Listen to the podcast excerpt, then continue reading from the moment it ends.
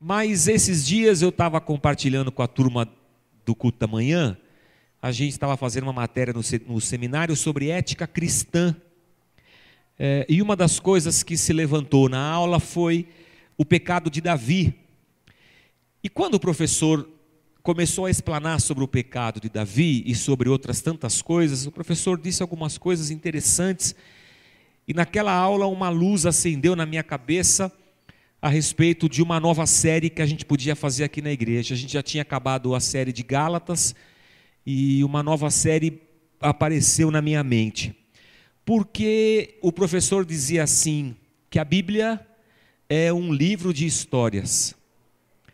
É, Deus, nos, Deus se revela para nós, se nós, como cristãos, cremos, cremos que a Bíblia é a revelação de Deus para nós desse Deus se revela através de histórias. E dizia o professor, a maior parte do texto bíblico ele é uma narrativa ou ele é uma poesia, a maior parte. Então Deus quis se revelar ao homem. E como Deus se revelou através da palavra, e como essa palavra se manifesta através de narrativas e histórias. Nós, pastores, teologizamos. Os nossos sermões são, ponti, são planilhados, tem uma ideia original, tem um desenvolvimento da ideia, ponto 1, um, ponto 2, ponto 3, encerramento. A gente sistematiza é, é, a coisa.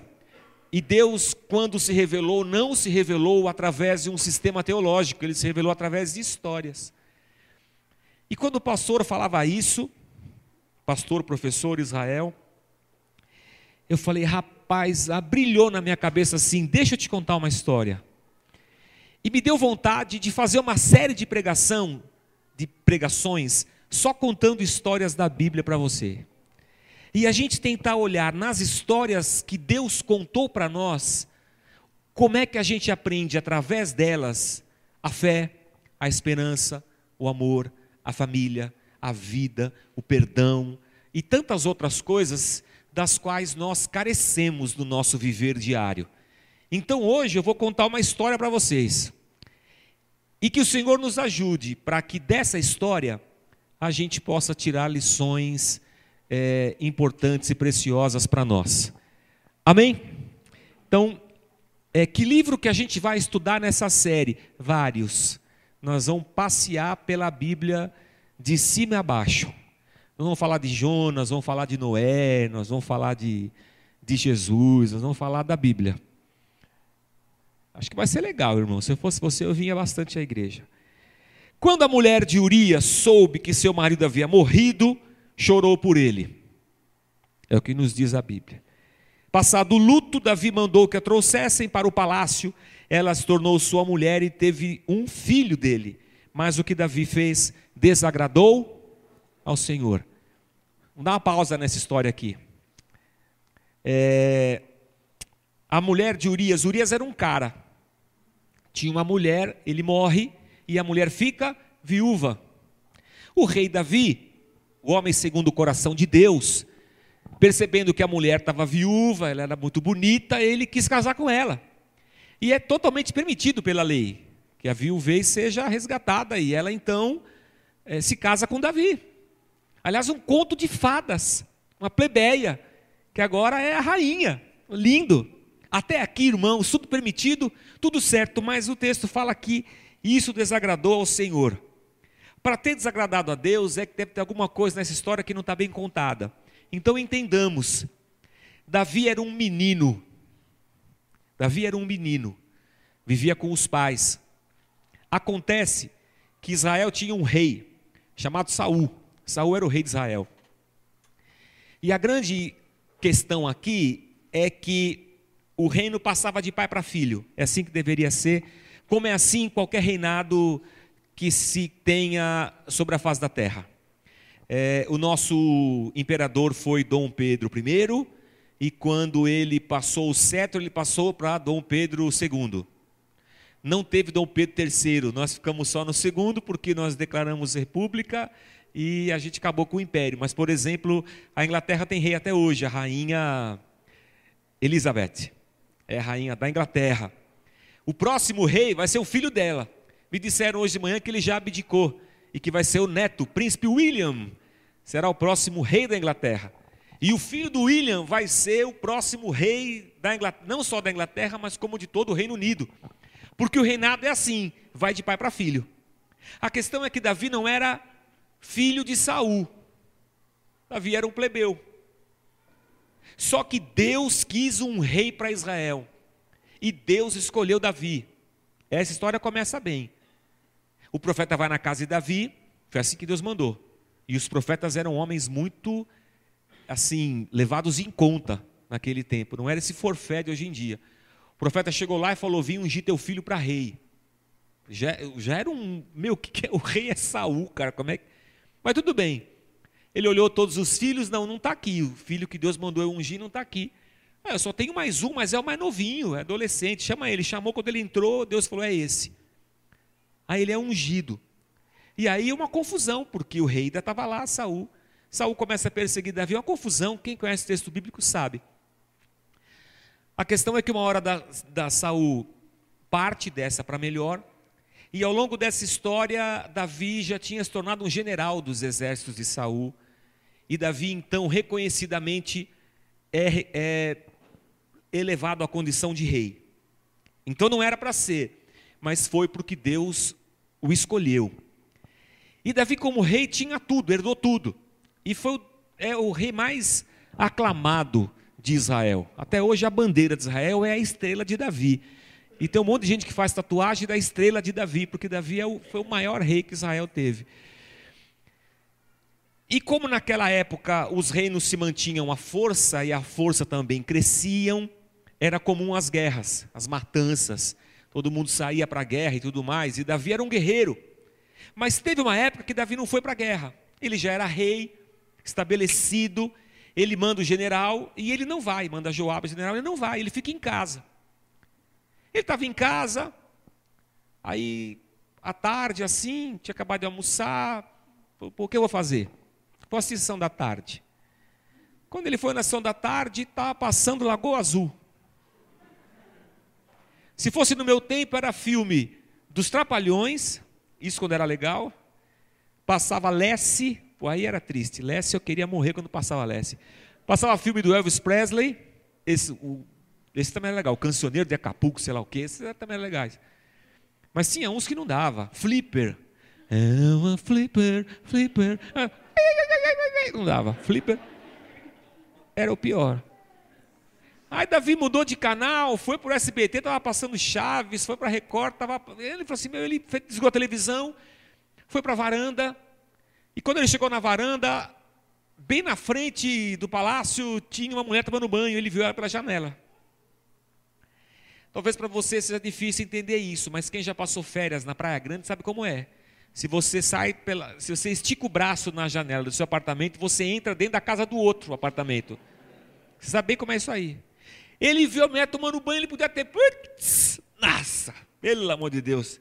Não, ele puxou a cadeira, e ficou assistindo aquela televisão que estava muito interessante. A mulher pelada lá tomando banho, ele assistindo, feliz da vida dele. Aí ele pegou, chamou o súdito, escuta, quem é aquela mulher que mora ali assim? Ah, Batseba, chama ela aqui. Quem é o marido dela? Urias, soldado, está na guerra. Ah, está na guerra. Venha!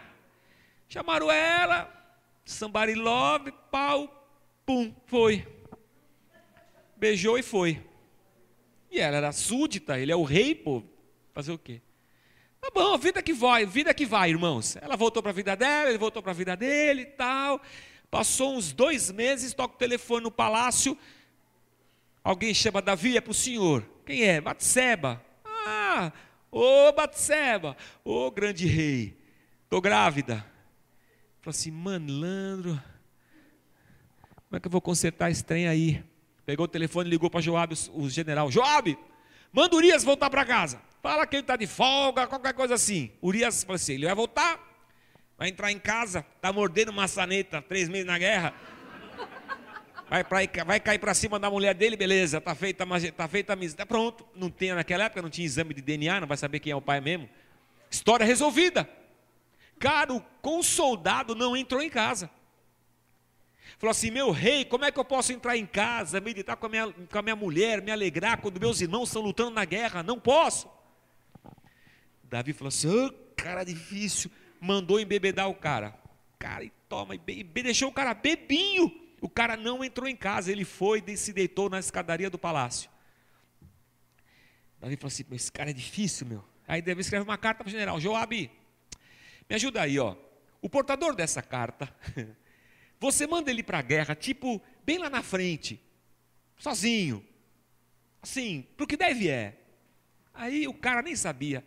Levou a carta feliz do rei. Ó, oh, meu general, a carta do rei Davi. Ah, leu, Davi. Joab leu, bom. Atenção, Joab, atenção, Urias. Ordinário, marche. Ele vai. Ele vai. Ah. Virou uma peneira de tanta flecha que ele tomou. Aí vem a, a carta de Joabe para o rei. Ó, oh, amado Davi, um soldado nosso morreu. Qual? Urias. Oh. Manda avisar Batseba. Batseba, seu esposo morreu. Ela sim, né? Putz. Quando acabou o choro do luto, Davi já, epa, casou com ela, falou assim: pronto, viúva, o trem está resolvido. Resolvida a história. Mas o que Davi fez não agradou o Senhor. Aí Deus chama um profeta. Naquele tempo tinha dois tipos de profeta. Existiam profetas do rei, os profetas do rei moravam no palácio. E todo dia traziam palavras para o rei. Eles ajudavam. É, a, função deles era manter o rei sempre ligado a Deus, trazendo as palavras de Deus para o rei. E havia profetas que não era esse tipo de profeta, era um profeta era qualquer um. O cara está lá no campo, de repente Deus fala com ele e fala assim: ó, é você. Vai lá e fala isso, como Deus fez com Jonas e mandou ele pregar em Nínive. A questão é que Natan era um profeta do rei.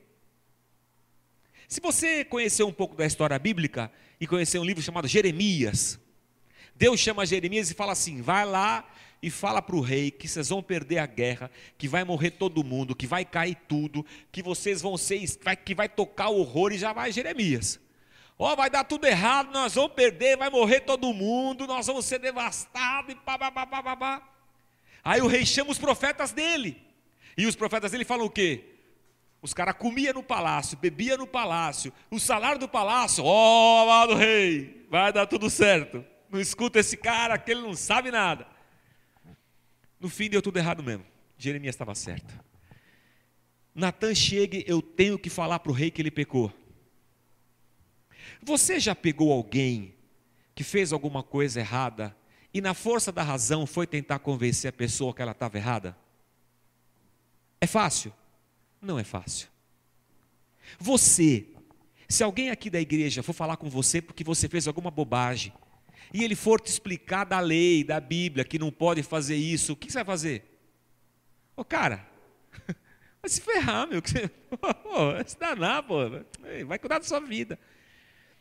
Porque é difícil penetrar através da razão. A gente tem as nossas defesas, a gente tem as nossas explicações. A gente é difícil. Uma vez, a, a, vou contar uma historinha de casa aqui. Eu, eu, eu comprei um suporte de, de escova de dente para pôr no banheiro, para pendurar as escovinhas das minhas filhas. Aí quebraram o, o, o, suportezinho. Acho que elas nem lembram disso. Aí eu fui com as três do banheiro. Ó, oh, o suporte quebrado. Quebrou. Aí eu falei assim: quem quebrou? Uma apontou para a outra. Eu falei: não, papai não está bravo. Papai, papai é bravo. Mas naquele dia eu não estava bravo. Papai não está bravo, só quer saber quem foi para a gente. Vamos comprar outro. Quem foi? Até hoje eu não sei quem quebrou, elas já esqueceram tudo mesmo e passou, é assim mesmo. A gente nunca aceita. Mesmo que a gente esteja errado, a gente sempre rechaça. Por isso que é difícil mulher falar com o marido. Que o marido está errado. Mulheres, quando você vai falar que seu marido está errado, ele te escuta. Escuta o caramba. Ele vai ter um milhão de desculpas, ele vai falar um monte de coisa, ele vai dar um monte de rodeio. A gente não aceita. Porque para a gente aceitar que a gente está errado, certamente vou ter que aceitar, aceitar que o outro está certo. E dar razão para o outro é a coisa mais difícil que existe. Aí Natan tem que falar para o rei que ele está errado. Como é que Natan faz? Natan abre, pega as duas tábuas da lei, Ó oh, meu rei, pecaste, eis aqui, não adulterarás. É. E o Senhor enviou a Davi o profeta Natã. Ao chegar, ele disse a Davi: Dois homens viviam numa cidade, um era rico e o outro era pobre. E o rei Davi, pois não. O rico possuía muitas ovelhas e bois, mas o pobre tinha nada. Só tinha uma cordeirinha que havia comprado. Ele a criou, a cordeirinha, e ela cresceu com ele e com seus filhos. Olha que coisa linda. Ela comia junto dele, bebia do seu corpo, do seu copo, e até dormia em seus braços. E não é assim nosso cachorrinho hoje, irmãos? O cachorro anda dentro de casa, você tira da boca, dá um pedaço para ele, dorme na cama. Meu, quando era adolescente, a gente tinha o cachorro Nero, que a gente estava deitado no sofá, o Nero entrava atrás da gente, empurrava a gente com as patas para fora do sofá e ficava ele era grandão. É assim que a gente cuida de bicho, vira coisa da família. Esse cara tinha uma cordeirinha, o bicho de estimação dele é uma cordeirinha. Ela bebia do copo dele, ele amava a cordeirinha. Era como uma filha para ele. E o rei está ouvindo a história. Certo dia, um viajante chegou à casa do rico. E esse não quis pegar uma de suas próprias ovelhas ou de seus bois para preparar-lhe uma refeição. Em vez disso, preparou para o visitante a cordeira que pertencia ao pobre, catou a cordeirinha do pobre, matou para fazer um jantar e fez serventia com o chapéu dos outros. Meu. Então Davi encheu-se de ira contra o homem e disse a Natã: Juro pelo nome do Senhor, que o homem que fez isso merece a morte. Deverá pagar quatro vezes o preço da cordeira, porquanto agiu sem misericórdia. Aí Natan tem que terminar a história. Você é o homem. Você é o homem rei. Assim diz o Senhor, o Deus de Israel: Eu te ungi rei de Israel e o livrei das mãos de Saul. Dele casa e as mulheres do seu Senhor. Dele a nação de Israel e Judá. E se tudo isso não fosse suficiente, eu lhe teria dado mais ainda. Versículo 13. Então Davi disse a Natã: Eu pequei, eu pequei contra o Senhor. Parece que a história fez, a história não foi para a mente e para a razão de Davi. A história foi para o coração e ela entrou em Davi. E Davi disse: Meu, esse cara sou eu.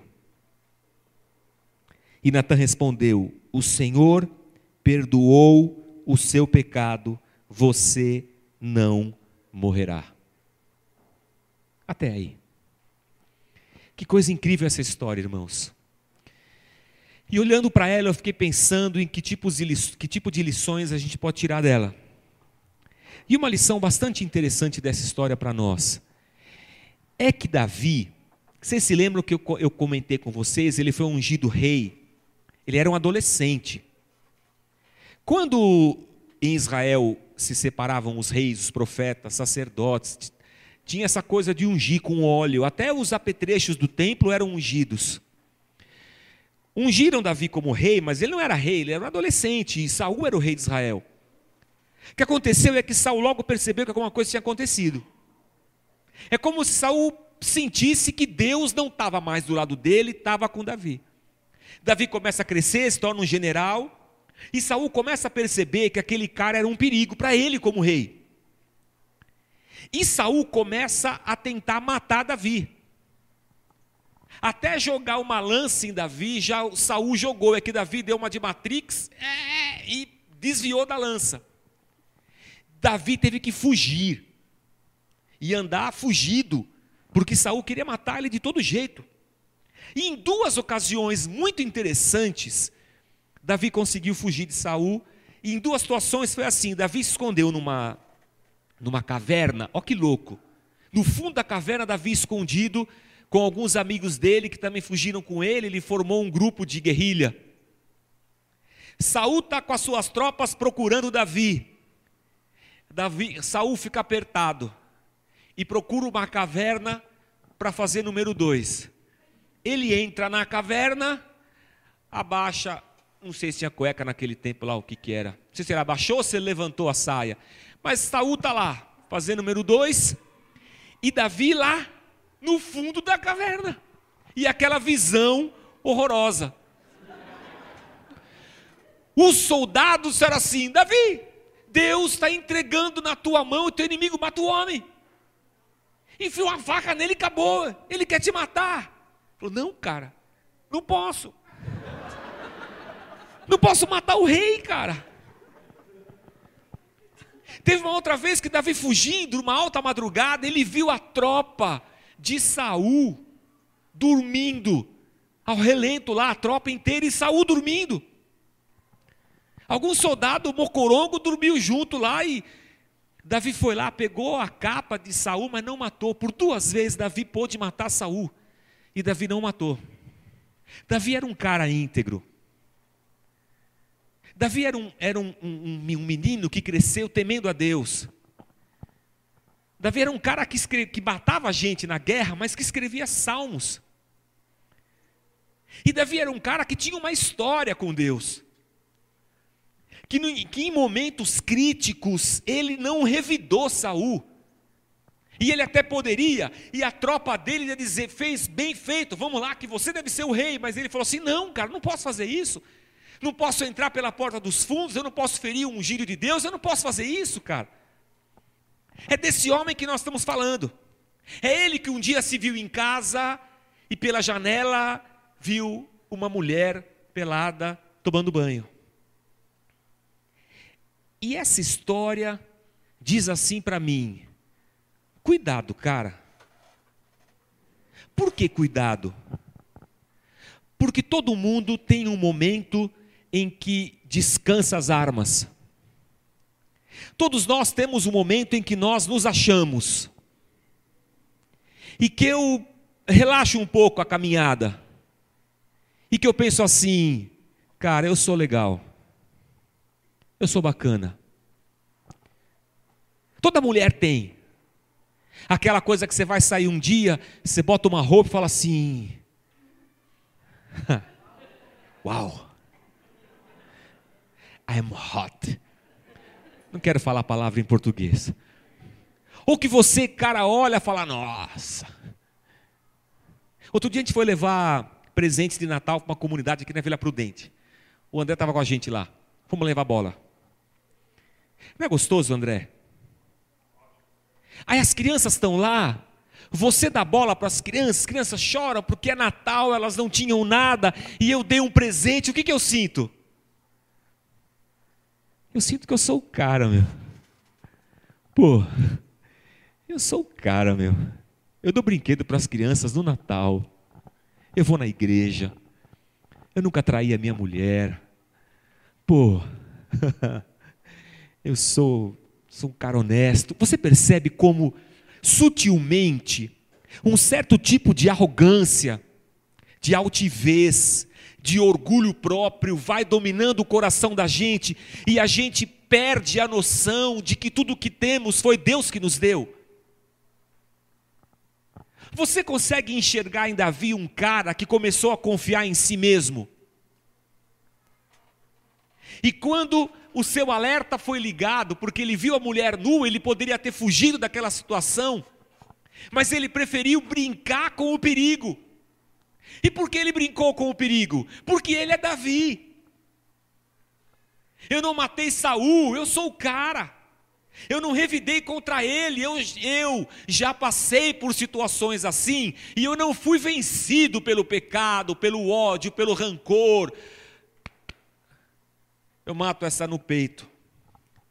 E naquele momento ele não fugiu daquela situação, ele ficou lá brincando com o perigo. Geralmente, quem é namorado evangélico sabe o que é brincar com o perigo. Namoro evangélico é assim: você começa a beijar, e assim, de, o beijo esquenta, irmão, não sei, é um calor assim. Aí esquenta, eu sou. Aí já começa aquele namoro tipo método Braille, você quer fazer leitura com as mãos, eu aleluia, eu vou botar a mão para cá, a mão lá. Aí você percebe que se você continuar ali, o trem vai ferver. O que, que você faz? Sai correndo. vai para casa, toma um banho gelado. Não fica, não fica sozinho, porque eu não vou conseguir segurar essa onda. O que acontece então, irmãos, é que às vezes nós confiamos em nós. Confiamos que já estamos prontos, que somos bons, que damos bola para as crianças, que vamos à igreja. A gente acha que nada vai acontecer com a gente, nem coisas muito ruins, nem pecado. Afinal de contas, eu sou um cara bom. Quem aqui é um caba da peste ruim para caramba? Ninguém. Quem aqui é uma boa pessoa? Ninguém também. Vocês são o quê então? Vocês são nada, né? Quem aqui não tem mão? Ah, tá. Você seria capaz de dizer assim para mim, pastor, tem coisas que eu espero que, não, que eu acho que não vão acontecer comigo. Tipo um desastre, uma catástrofe, coisas que eu não espero que aconteça comigo, porque eu sou uma boa pessoa. E tem coisas que eu acho que só acontecem para gente ruim. Assim como cair, arrumar uma amante, não, comigo não, cara. Eu, eu, eu tenho uma índole, eu tenho um caráter, eu nunca isso vai acontecer comigo. Uma vez, eu como bispo, um dos meus pastores arrumou uma amante. E eu fui lá para resolver o bagulho, né? O bispo tem que resolver bagulho do pastor. Fui lá eu. Eu fui desenrolar o bagulho, né? Já tinha enrolado, eu fui desenrolar o bagulho. Cara, é uma confusão, confusão. E a pessoa da igreja falou assim: Ei, o senhor acha que o senhor nunca vai acontecer um negócio desse com o senhor? Eu falei: Não, comigo não. É a primeira resposta que me veio à cabeça. Que bom que a gente acredite na nossa sinceridade. Mas para um pouco. Será que nós somos pessoas confiáveis? Deixa eu fazer reformular essa pergunta. Se você abrir o Facebook ou se você parar para conversar aqui, qualquer um de nós vai sentar o rei no governo. Na JBS, na RJB, no RGB, na, na, na Sadia, na, na Perdigão, na, em todo mundo, porque tem papelão na carne, porque tem cabeça de porco não sei o quê, porque os caras roubaram o dinheiro da merenda. Nós estamos dizendo que os caras lá são tudo um bando de picareta. E quando eu digo que eles são um bando de picareta, eu picareta, eu estou dizendo, eu não sou um picareta. Eu sou melhor que eles. Eu sou melhor do que eles. Se eu estivesse lá, eu não teria feito isso, porque eu confio em mim. E não confio neles. Eu sou uma pessoa tão confiável assim. Essa história está dizendo para nós que Davi talvez achasse que era. Por isso que ele brincou com o perigo. Afinal de contas, ele já tinha vencido outras vezes. Não é agora que vai me derrubar. E quando a gente ouve a história e entra dentro dela, a gente olha para dentro de nós mesmos e a gente se percebe um ser humano pecador e corrupto. Talvez em coisas pequenas, mas todos nós estamos suscetíveis mesmo que nós já tenhamos vencido em outras vezes, não significa que nós estamos imunes aos ataques de Satanás. O fato de sermos cristãos não significa que nós estamos cobertos e nós não vamos errar, ou não vamos fazer bobagem, ou não vamos pecar, nem fazer besteira. Não. O que esse texto diz para nós é que nós somos seres humanos e Deus não fez questão de esconder o pecado de Davi. Ele expôs e colocou na Bíblia para todo mundo ler.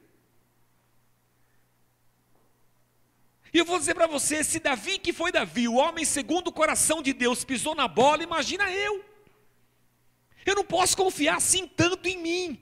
Eu preciso depender mais de Deus. Eu não posso confiar tanto assim na minha força, eu preciso depender de Deus. Eu não posso achar tanto assim que eu sou bom, eu preciso tirar os tamancos, descer do salto alto, igual diz no futebol. Eu preciso pensar assim: Senhor, tem misericórdia de mim, eu estou me achando muito bom, eu estou me achando muito perfeito, eu tenho que desconfiar disso, porque eu sou um ser humano corrompido pelo pecado, e eu posso fazer bobagem. É por isso que a Bíblia vai alertar a gente: quem está de pé, cuidado que não caia. Se o teu olho escandalizar, arranca ele, mano. Ou Paulo vai dizer para a gente: foge da aparência do mal. Não dá mole. É por isso, talvez, que esse texto esteja dizendo para a gente, maridos, se uma sirigata qualquer lá no serviço fica dando mole, tipo, sai fora. Se ela vir com uma conversinha fiada ou qualquer coisa assim, você dá a linha na pipa e fala assim: para de mim, Satanás. Não precisa ser tão radical assim, mas tipo, cara, não dá mole, não, não volta a moleza. Tipo, ela vem assim: nossa, roupa nova. Tu já dá área sai da. Ah, você também. Pronto, dei mole. Ela jogou, também joguei, estamos no joguinho. Ela encosta, você encosta, vai almoçar junto, pronto, deu mole. Tá igual Davi, puxou a cadeira para assistir. Cara, não confia em você, não entra nesse jogo, tu vai cair. Você vai fazer besteira. Porque falando agora friamente, e me desculpa falar isso no culto aqui da, da, da noite, sob a, a, a ameaça de você nunca mais voltar na igreja. Mas eu vou dizer, você não é uma pessoa confiável. Eu vou dizer para mim, eu também não sou uma pessoa confiável. Sob esse aspecto, nós não somos. A gente pode fazer besteira. É por isso que se a nossa confiança e esperança estiver num homem, ele vai fazer bobagem e você vai cair junto. Você consegue perceber o quanto de você está aqui nesse ser humano chamado Davi? O quanto de arrogância, de prepotência, quanto de orgulho. Por exemplo, a gente está vindo nessa igreja aqui, essa igreja é legal pra caramba, não é? A semana passada a gente viu que ela não é tão legal assim, vocês lembram? Que a gente tem muitos defeitos. Mais do que isso. Eu venho aqui nessa igreja e falo assim: minha igreja é legal, cara. Minha igreja tem tatuado, tem punk, tem careca do subúrbio. Minha igreja tem pai de família, tem cara legal. Minha igreja é, é moderna. Minha igreja tem bateria, minha igreja é, é legal pra caramba. Aí eu penso nos caras que ficaram na igreja da onde eu vim, né? E o que eu penso deles? Coitados. Lá. Se eles caíssem em si, viram para cá. Aqui é muito mais legal, pô. Ah, meu Deus, eles estão lá no engano. Eu sou melhor do que eles. Aleluia. Oh, você é melhor, olha só. Olha como eu já tomei uma rasteira, eu sou melhor. Nós nos achamos melhores do que outros seres humanos. Nós não entendemos o mandamento de Deus que a gente tem que amar o próximo e subimos do tamanco da arrogância, nos achamos melhores do que outra igreja, melhores do que outros crentes, melhores do que outras pessoas, melhores do que o bandido, achamos que somos melhores do que os políticos. Para um pouco, irmãos. A gente é tudo farinha do mesmo saco. Nós não sabemos o que faríamos se submetidos à mesma pressão. Davi achou que não ia errar, ah, errou. Pedro também achou. Jamais te negarei, ó Senhor. Dali meia hora estava negando, nunca vi Jesus. Esse não é Pedro, esse é nós, é eu, é você, somos nós, somos eu e você. Mas essa história não é só desgraceira para o nosso lado.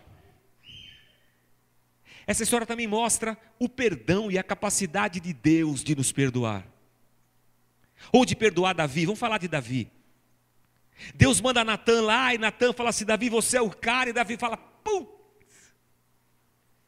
Só que tinha um monte de consequência aí, né? Tinha um filho, tinha uma morte nas costas, tinha coisa pesada. Muitas consequências recaíram sobre Davi, Deus falou. Mas Deus falou: Davi, não vou te matar. Você mesmo disse que o cara que fez isso deveria morrer, mas eu não vou te matar eu escolhi te perdoar. Tem umas pessoas para as quais nós negamos perdão. Negamos perdão. Tem pessoas que, para o nosso conceito de justiça, não devem ser perdoadas. Por exemplo, o goleiro Bruno. Esse, não, o cara quer ficar preso até apodrecer. Não é assim que a gente pensa, irmãos? Tem que ficar preso até apodrecer. É assim que a gente pensa. Aí Deus olha para Davi e fala: Davi, não vou, não vou te matar. Eu escolhi te perdoar. Assim como um dia Deus olhou para nós, para mim e para você, e disse: Não vou te matar, eu vou te perdoar. A sentença de Davi para ele mesmo era a morte, e o salário do pecado é a morte, diz Paulo aos Romanos. Mas o dom de graça de Deus é a vida. Todos nós estávamos condenados à morte por causa do pecado. Na melhor das intenções, a gente faz bobagem. E a resposta das bobagens para nós é a morte. Mas Deus fala assim: fica tranquilo. Aí Deus encarna e desce até esse nosso estado caótico de vida. E esse Deus encarnado vai até a cruz e morre no nosso lugar e fala assim: Deixa comigo, eu morro no seu lugar. Você não vai morrer, fica tranquilo. Eu vou pagar esse preço por você na cruz. Foi isso que Deus fez por nós. Essa história mostra a natureza do homem, a minha e a sua, corrompida, decaída. Essa história mostra que nós não somos melhores do que ninguém. Essa história mostra que a gente não pode confiar muito na gente. Essa história mostra que a gente deve andar de joelhos. Essa história mostra para nós que nós devemos buscar ao Senhor todo dia. E que nós temos que confessar as nossas tentações para que a gente não tenha que depois confessar pecados consumados. Que todo dia as nossas fraquezas devem ser colocadas diante do Senhor que a gente não pode brincar com o Satanás e com os seus ardis e com os seus laços, a gente vai cair. Mas à medida em que nós reconhecemos a nossa fraqueza, o poder de Deus se aperfeiçoa em nós. É à medida em que nós nos quebrantamos diante do Senhor, dizemos: Senhor, sou eu nessa história, me perdoa. É à medida em que nós andamos assim, que nós somos fortalecidos pelo Espírito. Mas essa história conta para nós de um Deus incrível, capaz de perdoar, e ao invés de morte, ele pagar com vida. E é isso que Deus tem feito conosco. Capaz de falar assim: Davi é um homem segundo o meu coração. Essa história está dizendo para nós que Deus não está atrás de um monte de santo do pau oco. Que Deus está atrás de seres humanos conscientes da sua fraqueza, da sua inclinação para o pecado, conscientes das suas maldades que são carregadas no oculto do coração. Seres humanos conscientes, capazes de se dobrar aos pés da cruz e de falar: Senhor, se o Senhor não me ajudar, eu vou pecar. Se o Senhor não me fortalecer, eu vou matar minha sogra. Se o não me der força, eu mato meu marido, Senhor. Deus, se o não me dá graça, eu vou pegar essa secretária. Deus, se não se Senhor não me fortalecer, eu vou enforcar esse cara do louvor só um pouquinho, porque ele erra todas as músicas, ele não ensaia, ele não chega sempre, ele nunca chega na hora, eu vou acabar, eu vou tirar esse cara da equipe. Se a gente não tiver a capacidade de arrependimento, de contrição, de quebrantamento. Se a gente não conseguir olhar para as histórias que Deus nos conta e sermos como Davi, capazes de entrar na história e dizer: sou eu.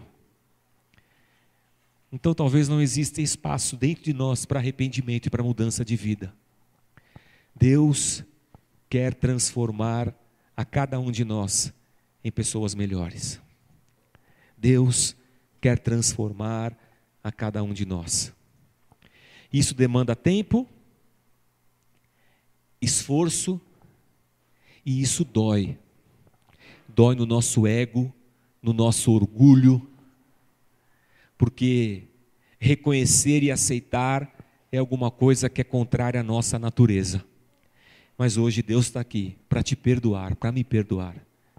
Hoje Deus está aqui para dizer: não vou matar você, eu vou esticar a sua vida, eu vou agir com misericórdia, porque eu tenho um, um propósito, e Deus tem um para cada um de nós.